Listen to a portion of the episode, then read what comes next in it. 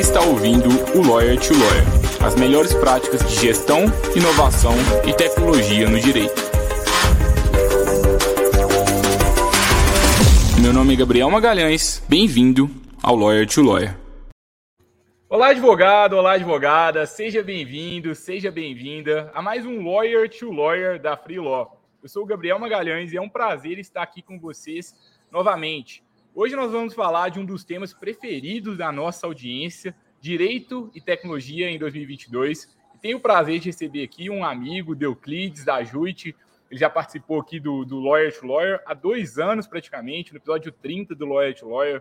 Falou, é, falou conosco sobre jurimetria, legal analytics, conversou um pouco sobre o modelo da JUIT é, de lá para cá, né, conquistaram cada vez mais o Brasil. Agora, agora na, na sexta-feira recente, na Black Friday, o Deuclides ficou, ficou rico, né, Deuclides? Fechou muitos contratos. é, boa, né?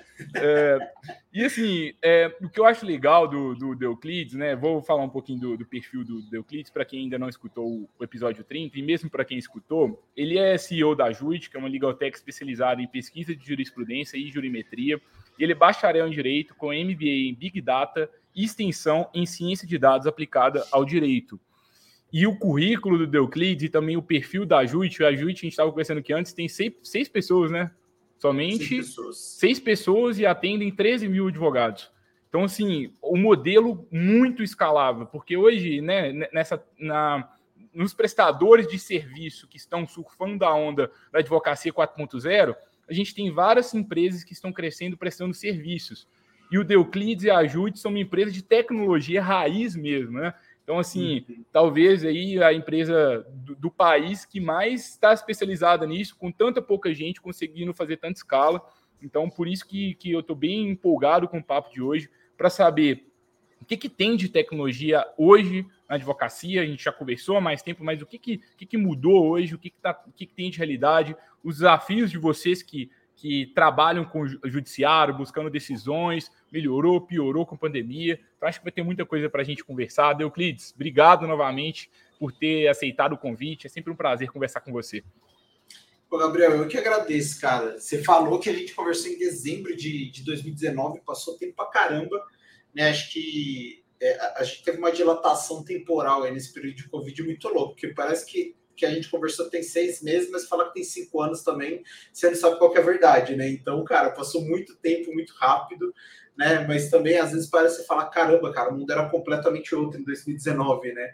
Então, pô, muito bacana fazer essa segunda rodada, um prazer é, estar te falando aqui. A gente recebe uma visita no site até hoje, né? É, o podcast é sempre uma, da, uma das fontes mais legais de compartilhar conteúdo. Né? Eu fico muito feliz de estar podendo falar aqui um assunto que eu acho tão legal, cara. Obrigado. Muito obrigado. Eu que agradeço, Deuclides. Conta um pouquinho como que você entrou na, na tecnologia também, até um pouco da, da, sua carreira e os passos que a Juit tem percorrendo e também as diferenças que você percebe no mercado jurídico, talvez da pandemia como um marco, mas talvez também outros que você já percebeu. Sim.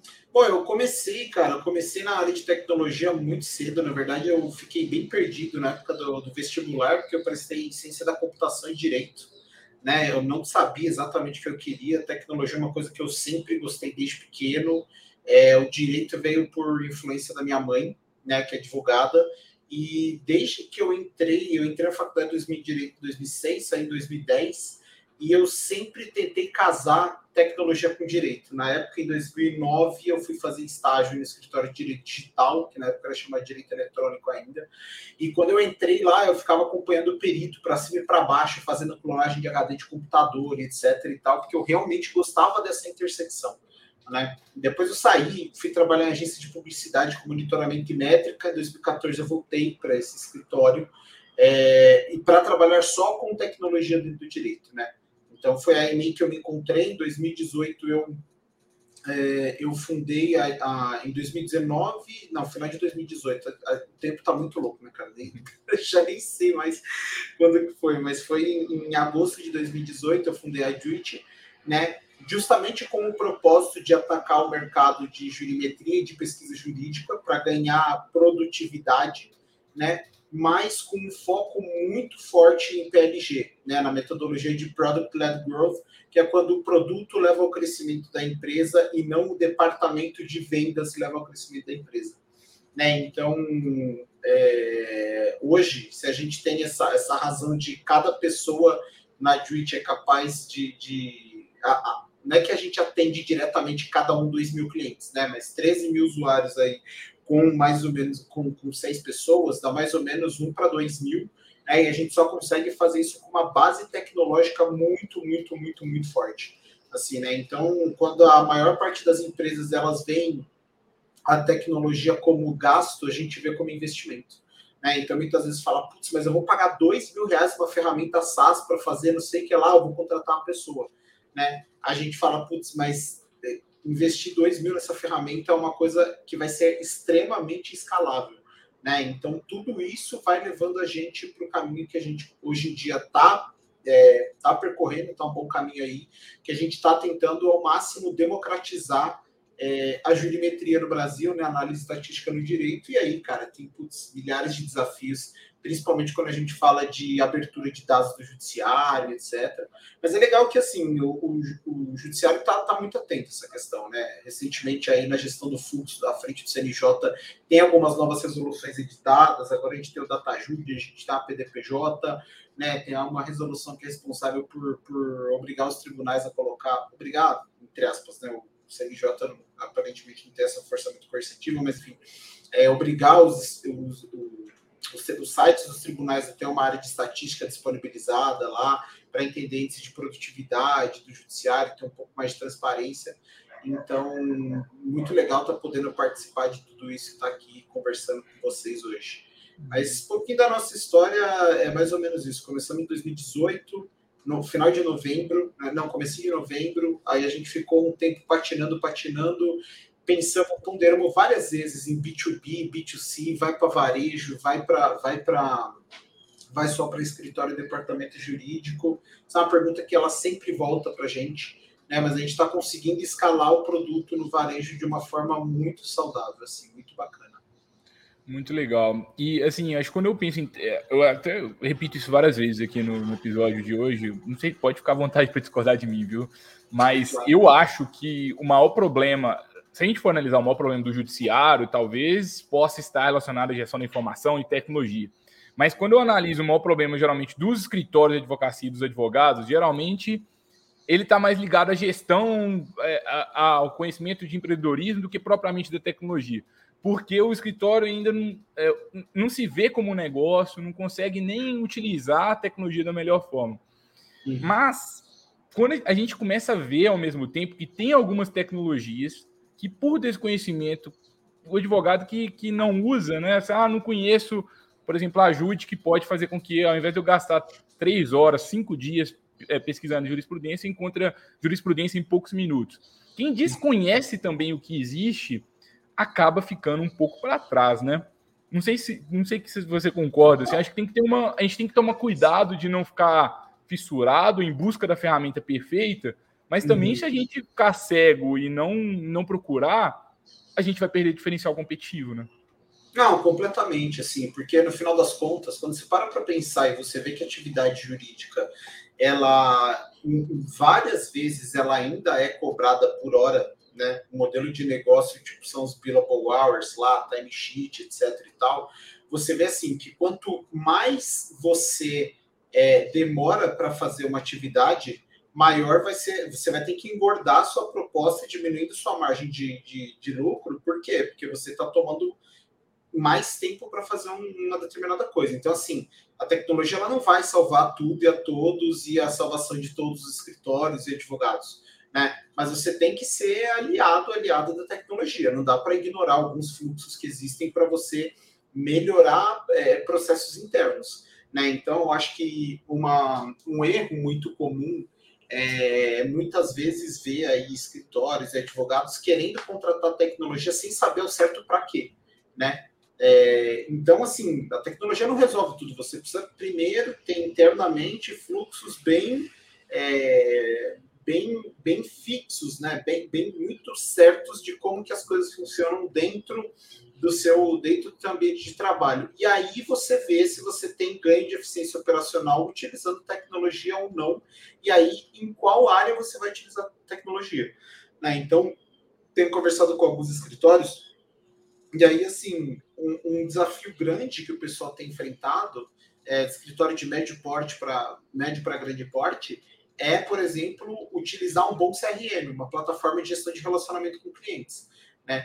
Então, assim, é, e das tecnologias, assim, o CRM nem é tipo considerado tecnologia jurídica, tecnologia tipo, voltado para a área de vendas, tipo, comercial como um todo. Né? Então, assim, o fluxo do, dos processos internos bem definidos é um desafio até maior que a tecnologia, às vezes, principalmente porque você fala de uma mudança cultural dentro do direito, né? A gente, a, a, gente na faculdade, a gente aprendeu a trabalhar em escritório, mas sem uma parte de gestão de escritório. Então, tudo que a gente vai aprendendo é meio que na raça ali, né? Sem muita metodologia. E aí depois é, é aí que a gente tem, a gente perde muita eficiência operacional quando a gente vai fazendo as coisas de qualquer jeito, sem metodologia específica, né? Agora, quando a gente pensa em tecnologia, existem aquelas tecnologias assustadoras que é tipo uhum. robô advogado, tipo o robô peticionando pra, por nós. Vocês, para mim, assim, no meu conceito, vocês fazem até uma tecnologia assustadora, porque como vocês buscam tantos documentos e simplificam. Então, sabe, é, tem esse tipo de tecnologia. Tem, por exemplo, a Freelop. É uma tecnologia que não me assusta tanto, que é conectar pessoas.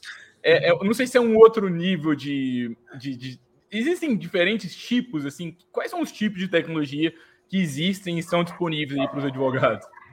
Eu, eu, acho que assim, ó, quando a gente fala de direito, é, existem dois tipos de tecnologia principais, duas grandes categorias de produto é, que, eu costumo, que eu costumo falar, que é ferramentas e tecnologias de gestão e ferramentas e tecnologias de informação, né? Então você tem algumas coisas que vão fazer a gestão do escritório e outras vão fazer gestão de informação, é, pro, é produto de conteúdo. Né? Então, é, se você for ver é, os tipos de tecnologia que tem, a gente tem é, gestão de escritório, com software de gestão de carteira de processo, né? Você tem os CRMs para fazer relacionamento com o cliente, você tem tecnologia de pesquisa motor de busca de jurisprudência e jurimetria, né? Que nem a gente faz, que aí já entra na parte de conteúdo e informação, né? A parte de doutrina, vai, é, são produtos de conteúdo. Então, dentro do direito, eu, eu, gosto de fazer essas duas, essas duas, essas duas classificações: produto de gestão e produto de, de, de conteúdo. Né? O produto de conteúdo, pela quantidade de informação que você tem que consumir, ele acaba sendo tecnologicamente um pouco mais complexo. Por quê? Porque a informação vem de muitas fontes. Né? Então, aqui no tribunal, pô, são 31, aqui no Brasil são 31 tribunais né? E tem vários sistemas diferentes e você tem que criar um negócio para unificar tudo e disponibilizar um formato de dados só se você quer trabalhar com, com, com produto de conteúdo, né? Esse é um dos maiores desafios. E aí tem muita gente que fala, pô, isso daí é super ciência de foguete e tal. E a gente, assim, é um trabalho que é sofisticado tecnologicamente falando, mas é, se torna um produto muito simples de usar no final das contas. E acho que é meio que essa que é a mágica que a gente quer entregar para o usuário, assim, né? Mas é, justamente pelo fato de muitas vezes não terem fluxos internos muito bem desenvolvidos, um produto de gestão ele pode ganhar uma complexidade muito grande, porque ele tem que obedecer muita regra de negócio. E é muito difícil você fazer um produto super flexível, principalmente porque tem muito advogado que trabalha de muita forma diferente. Né? Então você tem que saber o que, que o usuário quer fazer para só então desenvolver a ferramenta que vai se adaptar à maior quantidade de usuários possível, sabendo que você vai deixar uma leva para trás que não vai se adaptar com a tua ferramenta. Né? Então, acho que é, dentro dessa categoria, né, dessas duas categorias de produto, quando a gente fala de gestão, acho que tem a conexão de pessoas e as redes de profissionais, né, que eu acho que assim são coisas muito bem consolidadas no direito, muito bem consolidadas há muito tempo, que está passando por uma transformação de sair do mundo físico para o digital, né? A gente tem software de gestão de carteira, automação de documento, gestão eletrônica de documento, né? É, gestão do próprio escritório, departamento jurídico, e aí produto de conteúdo. A gente tem muita coisa ligada à extração de dado público, né, monitoramento de, monitoramento de processo, recebimento de intimação e etc., de forma automatizada. E aí, plataformas de analytics e jurimetria também, né? É, e algumas outras coisas, doutrina, legislação, né? Que são as fontes do direito. Eu falo muito produto de conteúdo no, no, no direito, ele é fonte do direito, jurisprudência, legislação é, é, e doutrina. Né? Eu acho que essas duas grandes categorias elas meio que vão se quebrando aí em algumas outras, mas todas elas meio que já têm solução hoje em dia nas mais de 200 empresas de tecnologia jurídica que a gente tem aí no Brasil hoje. Uhum. E para 2022, na verdade, antes de falar de 2022, uhum. né? Assim, desde que você está nesse mercado para hoje, o que que mudou? Uhum. O que que você sentiu que evoluiu muito? O que que não evoluiu tanto? E uhum. aí, depois, em seguida, vamos para 2022 e, e, e, em diante. O que, que você acha?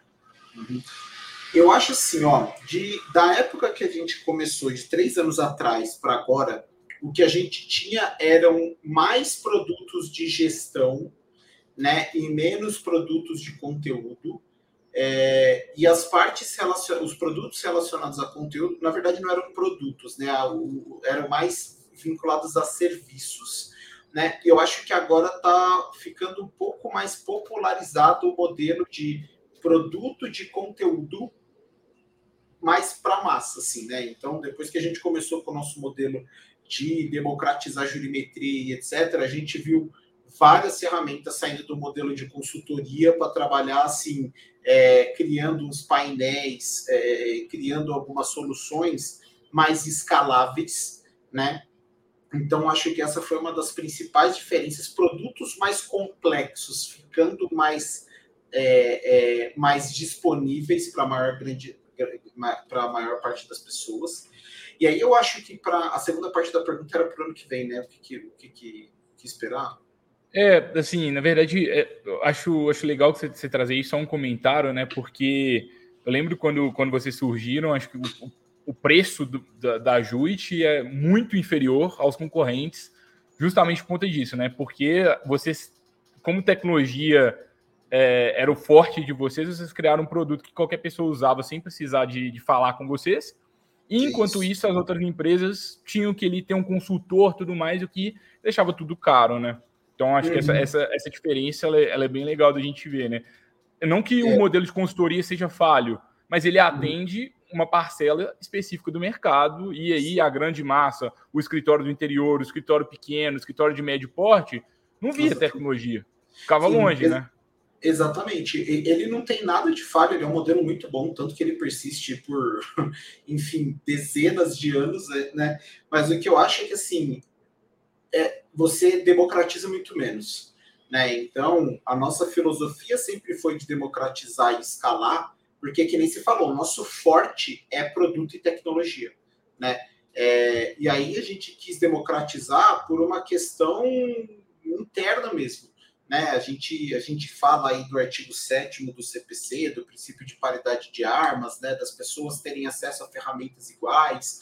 É, e aí a gente sempre quis, desde o começo, é, colocar isso na mão da maior quantidade de pessoas possíveis. Né? Então é muito bacana que a gente vem conseguindo fazer. A gente já tem é, usuário em todos os estados do Brasil, né? É, e aí a gente vê o quanto que isso transforma a advocacia sem precisar ser uma coisa super é, financeiramente pesada para quem adquire.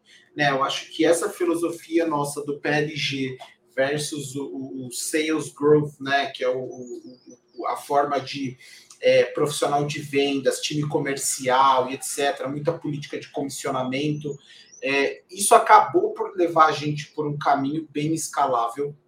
Acho que isso foi uma mudança muito legal que a gente começou. A gente teve uma participação assim no mercado, porque eu acho que é, tem mais gente olhando para isso hoje em dia, assim, sabe? Do tipo, putz, dá para produtizar isso daqui, né? Mas a gente também trabalha com consultoria. Em alguns casos super complexos, em que um painel não resolve a pergunta, não resolve a dor do cliente, a gente tem uma camada que a gente toca como, como, como consultoria, mas a vantagem é, a gente já tem uma base de dados com quase 80 milhões de decisões. Então, é, projetos de jurimetria, por exemplo, que precisam de quatro, cinco, seis meses de coleta de dados, com a gente ele, é, geralmente é muito mais rápido e muito mais barato, porque a gente já tem o produto semi-pronto, a gente precisa fazer algumas customizações, né?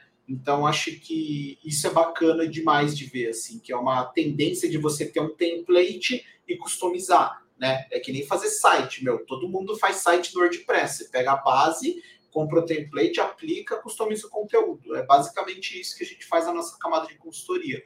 Isso permite com que fique muito mais rápido e escalável com preço melhor também, assim, sabe? Legal. Então, acho que essa filosofia do PLG é muito bacana de aplicar. E quais são suas apostas assim para 2022 em diante? Eu estou vendo fora do mercado jurídico algumas empresas de, de anúncios, essas coisas de copywriting, que eles estão escrevendo anúncios para os outros. Então a, tecno a, tecnologia escreve um anúncio, já chega com ele pronto ali para a gente.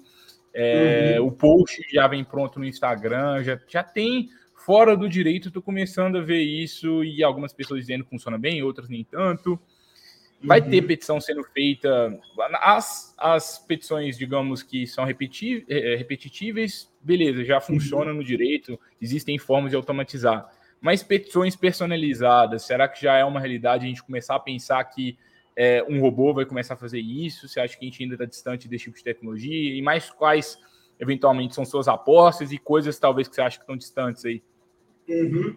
Olha, eu acho que assim, que vai ter, vai ter. Não sei ainda com qual qualidade, acredito que não muito grande desde o começo, é, porque o maior desafio no jurídico é a linguagem né? E a gente ainda tem muita dificuldade em fazer os robôs entenderem linguagem jurídica com bastante acurácia, com bastante, é, é com bastante eficiência, como a gente faz, por exemplo, para texto jornalístico, né? Então, por exemplo, quando você fala de texto de venda, texto jornalístico, né, é muito mais fácil você criar esses anúncios, porque você tem algumas palavras que são vinculadas a gatilhos mentais, etc e tal. A gente até na Juit, cara, a gente usa no nosso blog um assistente de escrita com IA, né? É, que a gente coloca, a gente, por exemplo, digita a ideia geral do, do, do, artigo que a gente quer escrever, e aí a gente coloca lá e vê o que, que o algoritmo escreve. E, cara, é, é assustador que ele escreve bem, né? Mas para o jurídico, sempre precisa de retoque. Agora, para fazer petição, e principalmente as mais complexas, acho que demora um pouquinho, né? É, mas para além da, da, da, capacidade de fazer isso, de conseguir ou não fazer isso, eu sempre gosto de fazer a provocação do tipo: será que a gente deveria fazer? Porque assim, se a gente consegue automatizar tudo, o que, que vai sobrar para a gente humano fazer? Né? Imagina que tem ali um, um, um, o pessoal utilizando o sistema para fazer peticionamento automático. Aí, do lado do judiciário, o que, que acontece? Peticionamento automático vai aumentar o volume de petições e casos para serem analisados. Então, também vai começar a sentença no automático, pode demorar um pouco mais, um pouco menos. Aí a contestação vai vir no automático. E a gente que é humano, a gente fica fazendo o quê? Né? A gente fica conversando, fica esperando o caso ser resolvido. Então, eu acho que assim, o que pode ser automatizado é, processos de massa, por exemplo, tese de consumidor relacionado, por exemplo, a seguradora, a banco, operadora de telefonia, plano de saúde, essas coisas que inundam o judiciário são muito repetitivas, talvez ganhem um grau de automação muito maior, né? Mas eu não acho que a gente deva utilizar isso para tudo, porque não tem bala de prata, né? Um dos maiores, é, uma das maiores munições do advogado é justamente a sua própria escrita e sua linha argumentativa e poder de convencimento. E se você relega isso para um algoritmo, no final das contas é o seu nome que você está jogando na mão do algoritmo, você não sabe o que, que vai sair do outro lado. Né? Porque o algoritmo pode escrever 10 páginas em 5 segundos e você não vai ficar lendo tudo que o algoritmo fizer, né? Você vai escrever a primeira vez, vai ler a primeira vez, a segunda, a terceira, depois você vai confiar e até o dia que vai dar errado. Né? Então, eu acho que é uma tecnologia que está mais perto do que a gente imagina. Eu acho que em dois anos, assim, vai para o final de 2023, a gente já vai ter sistemas muito bons de peticionamento. É, a gente já tem sistemas bons de peticionamento automático para casos de massa.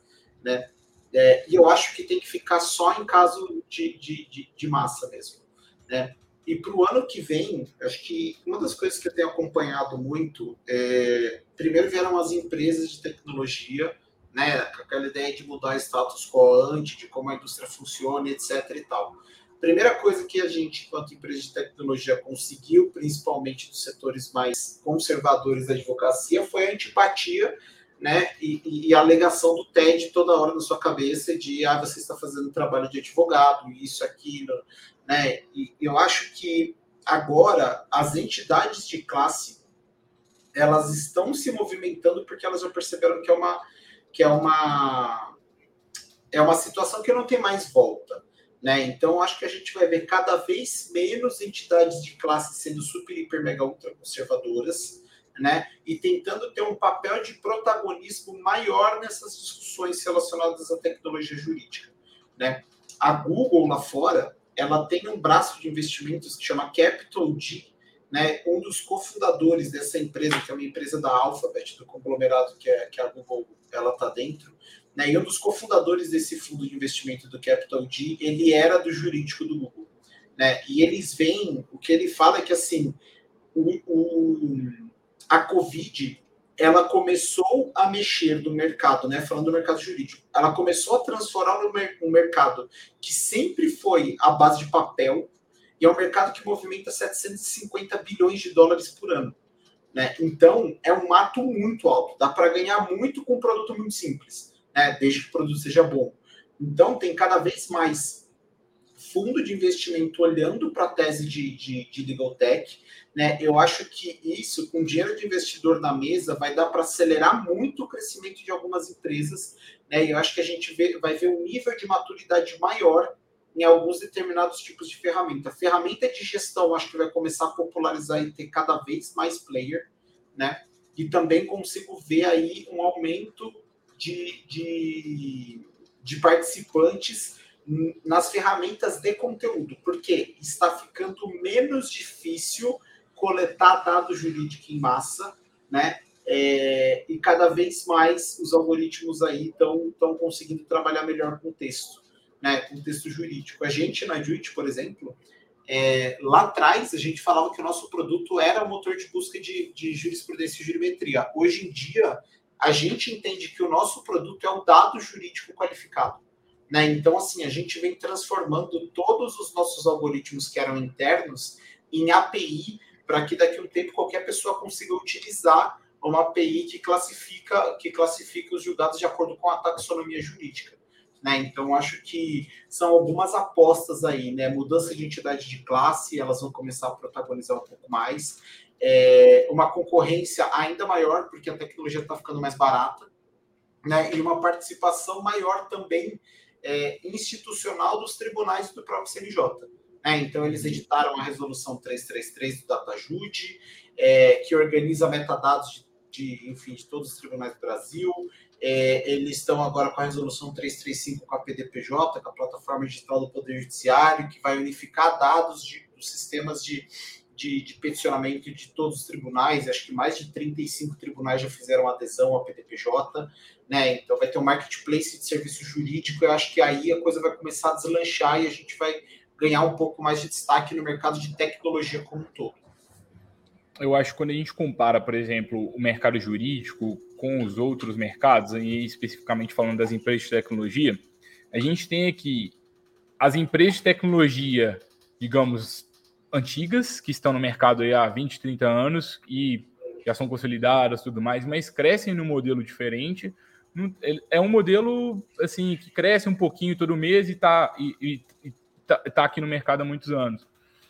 E a gente, nos últimos anos, começamos a ter novas empresas que já, cresce, já crescendo num ritmo mais acelerado, é, buscando revolucionar completamente o, o, o mercado.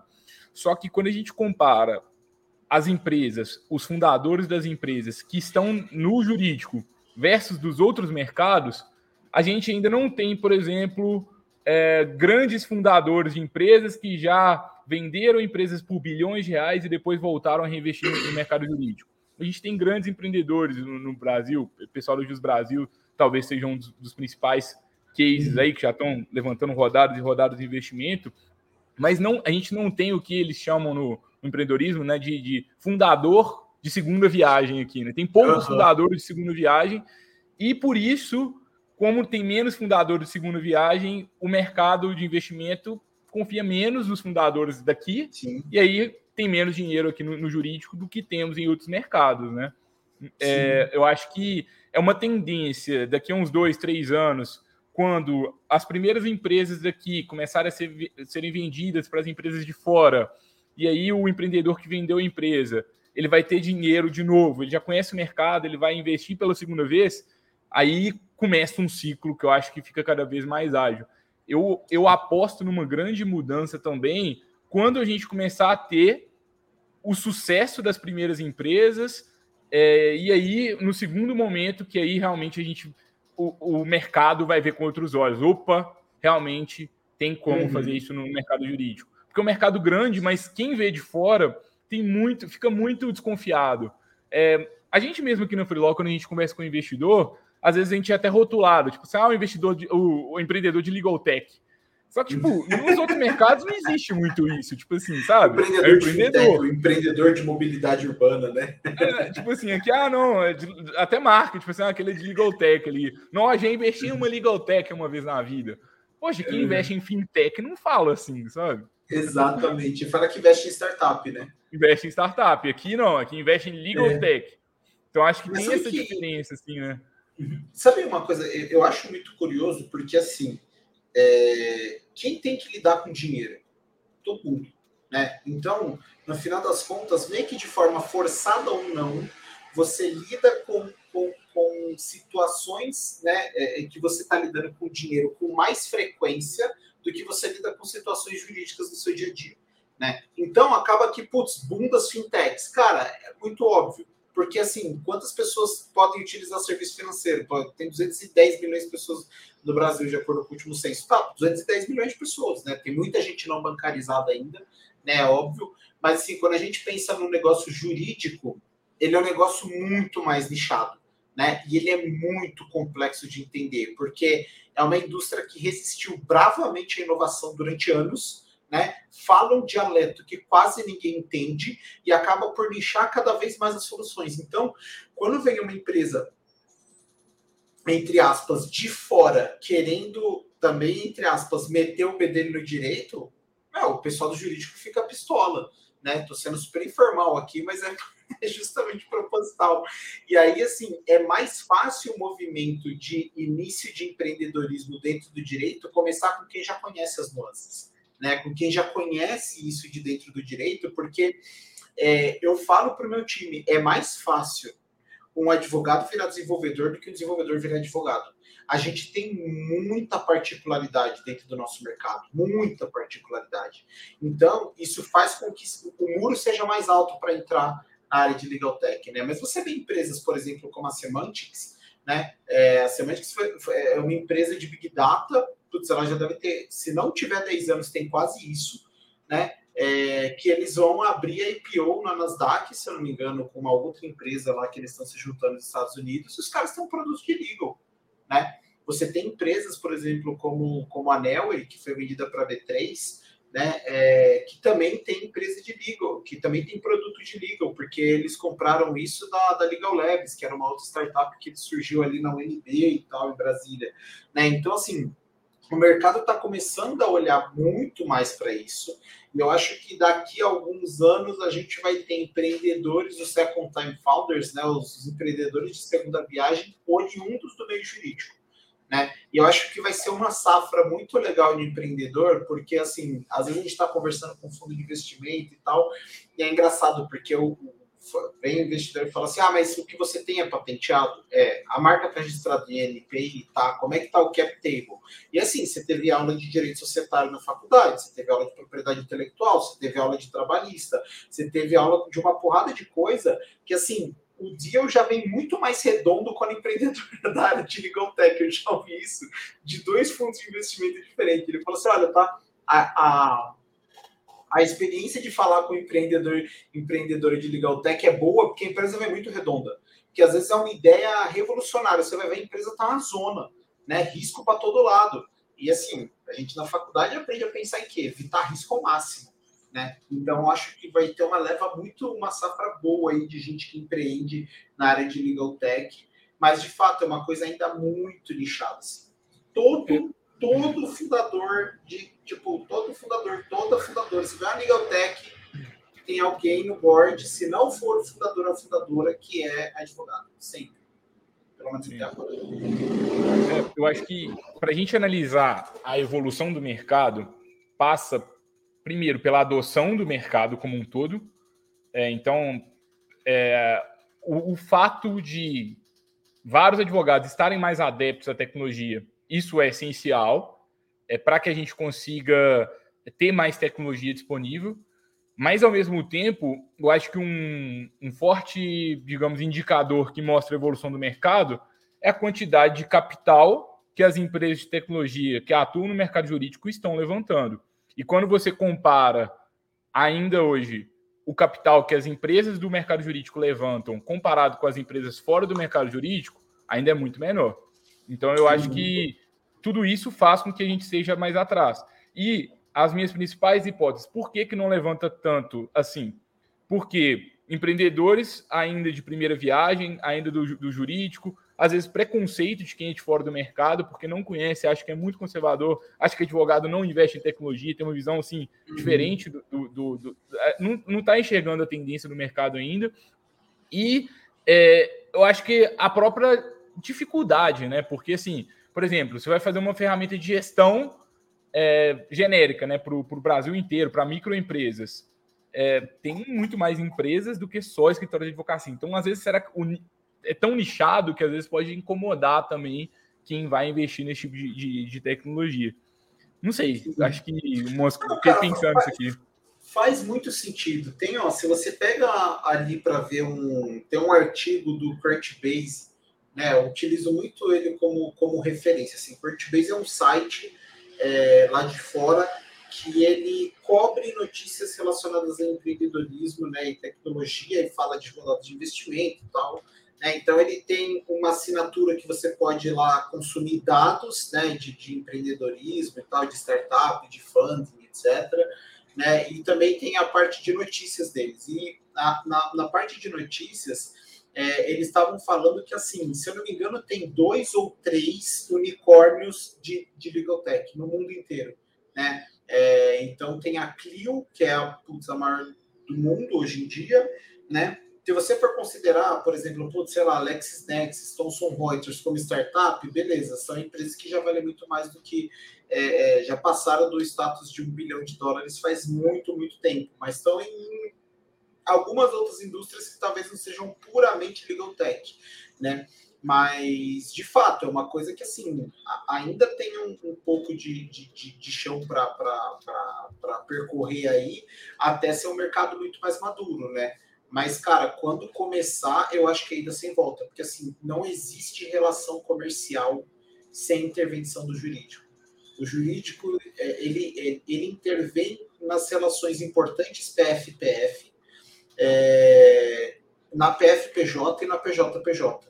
Né? Então, o direito, ele meio que está em tudo, assim como o dinheiro, né? Às vezes até em transação que não tem dinheiro, você tem o jurídico presente né? A exemplo de putz, casamento, seja do nascimento. Sempre vai ter coisa jurídica no meio. Né? E quando as pessoas, quando os fundos, quando os investidores começaram a, começarem a perceber o tamanho desse mercado, aí eu acho que vai ter um pouco mais de, vai ter um pouco mais de, de atenção, assim, sabe, do, do, dos investidores, porque de fato é uma indústria muito grande, cara, muito grande, muito grande. Mas ainda com pouca iniciativa, porque o próprio advogado sempre foi visto como sendo é, um ser muito analógico.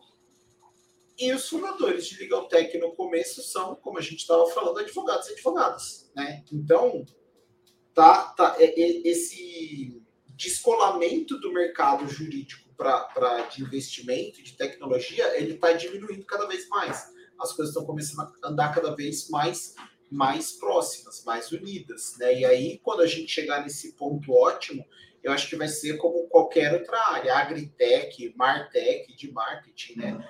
É, fintech ainda acho muito difícil, porque, enfim, é super popular aqui no Brasil. Né? Mas eu acho que a gente vai ter investidores olhando para outras teses, sim, e isso vai ser muito bom para E a gente começou a ter fundos específicos de Lotec e Legaltech, que já é algo, algo que mostra já que o dinheiro começa a caminhar, né? Então, eu, uhum. eu nunca vi uma, não sei se tem alguma alguém que monitora o capital direcionado a Legaltech aí ano a ano, mas eu aposto aqui, e aí é só com base percepção, talvez eu estou errado, que está crescendo exponencialmente, provavelmente nos próximos anos a gente vai começar a ver as diferenças. Mas tá assim, deu que. Pra caramba, cara. Não, desculpa. Só, imagina, claro, claro. Só, só, uma observação. É, tem, eu estava vendo, depois eu mando o, o link para a gente colocar no, no, na descrição do podcast, desse estudo do Crunchbase que mostra que assim o número na, na pandemia o número de, de rodadas de investimento em legal tech diminuiu, mas os valores foram ridiculamente maiores. Né? Então mostra de fato que tem um potencial muito grande aí. Muito, muito bom. A gente tem que ver com, é, o dado internacional e local também, né? Porque eu é, acho que exato. muda muito, tipo, porque o, o, mercado jurídico brasileiro é completamente diferente dos Estados Unidos, que é completamente diferente da, da, da Europa. É. Então eu acho que é, é legal a gente ver o, o local. Mas eu, daqui a pouco a B2L, se já não tiver lançado algo algo nesse sentido, vai, vai lançar aí com certeza. E tem algumas é... iniciativas também, tem o Slap Law, se eu não me engano, e tem uma outra central que é tipo um Crunchbase do Brasil, que o cara que começou, se eu não me engano, é um advogado a fazer. Então, tem algumas informações bacanas de rodadas de investimento e tal, é, que estão começando a surgir nessas plataformas e aí cobrindo só o mercado local. Aí vai ser bem bacana da gente acompanhar isso. Muito bom.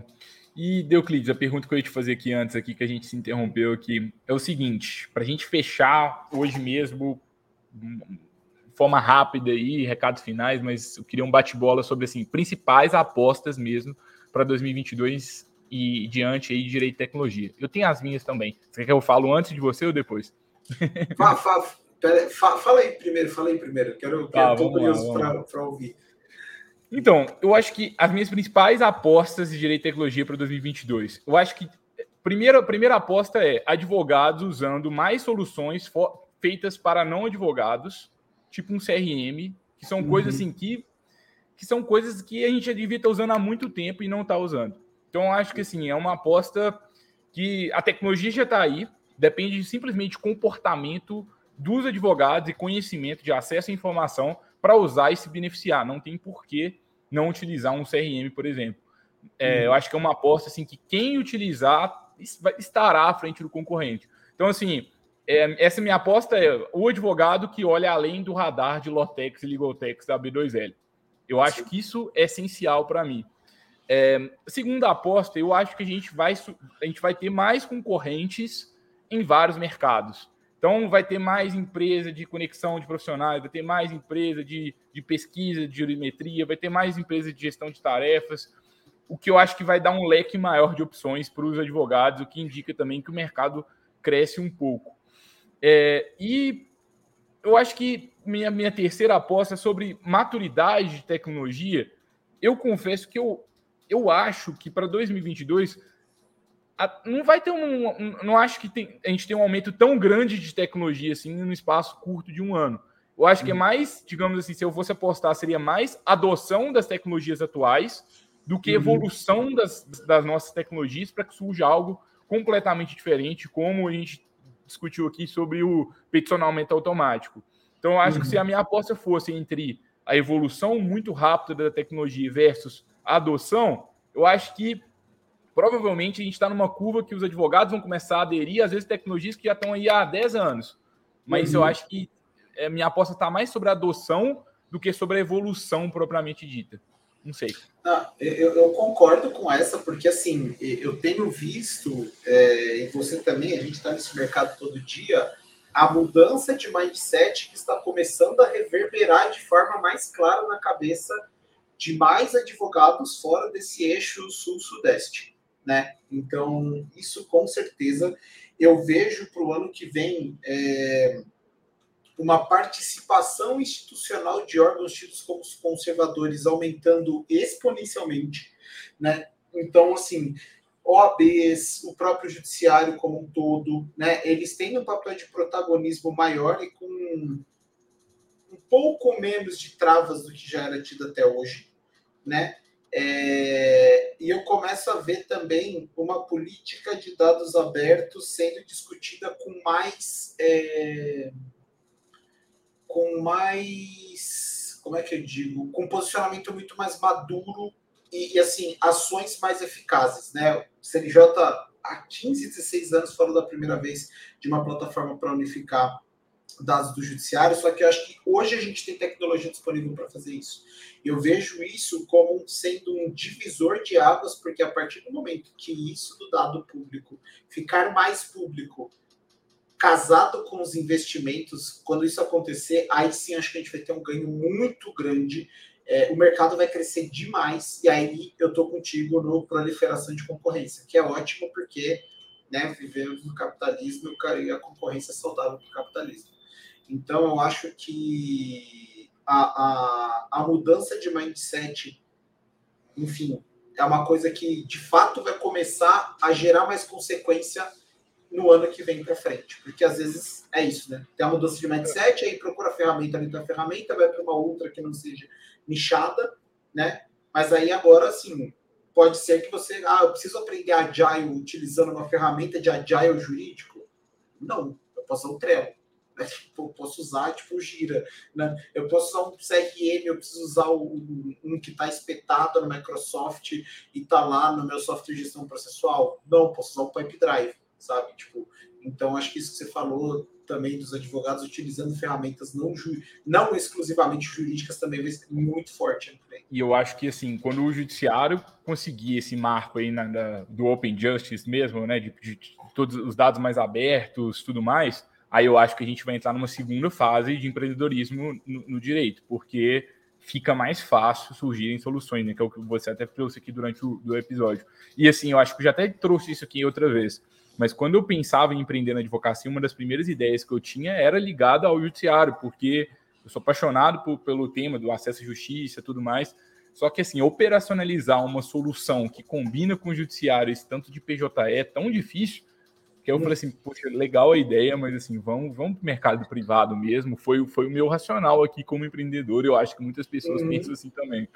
Sim, sim. E você vai ver, cara, quando começar a ter uma abertura mais dos dados do judiciário, vai ter muito mais empreendedor não advogado de legal tech nativamente entrando na área.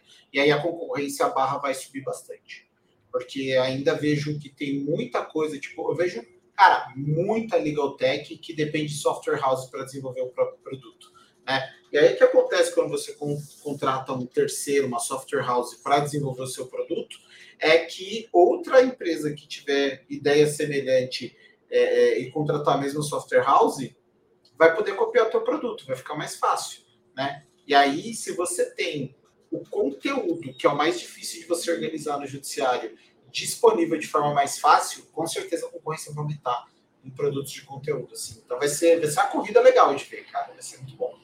Muito bom. Algum recado final? Ou alguma pergunta que eu não te fiz? É... Cara, eu acho que teve um recado que eu dei, acho que foi no outro podcast, que eu falava sobre abraçar o risco, né? E, e sobre ter uma mudança de adotar mais as coisas e arriscar mais, etc. E passados dois anos, cara, eu deixo o mesmo recado. Abracem o risco, né? E saibam que, cara, não, não é tudo que 100% vai sair direito desde o primeiro momento. Então, quando você começa a utilizar uma ferramenta é, de tecnologia, muitas vezes ela não vai te atender 100% das vezes, mas você vai ter um ganho é, operacional muito grande e aí tem que sempre pesar o quanto tempo eu fazia para fazer com 100% de eficácia, de acurácia, versus o quanto tempo eu gasto para fazer com 95%. Né? É, então, assim, abracem o risco, abracem o uso de tecnologia, mas não sem saber antes o porquê que vocês estão utilizando. Né? Ter mapeado muito essa jornada de para que, que eu preciso de cada tecnologia, eu acho que é uma das coisas mais relevantes que que a gente precisa fazer nesse processo de, de inovação e adoção tecnológica do direito. Porque senão você contrata um monte de coisa que você não usa no fim das contas, né? E aí não adiantou de nada você realizar todas as contratações e passar por esses processos, né? Porque você não vai utilizar o que você comprou. Então, Acho que esse é um bom recado para quem está ouvindo assim. Daqui dois, três anos, talvez chegue de um bom recado. Muito bom, Deuclides. Muito obrigado. Um prazer estar aqui com você de novo. Aprendo muito sempre com você.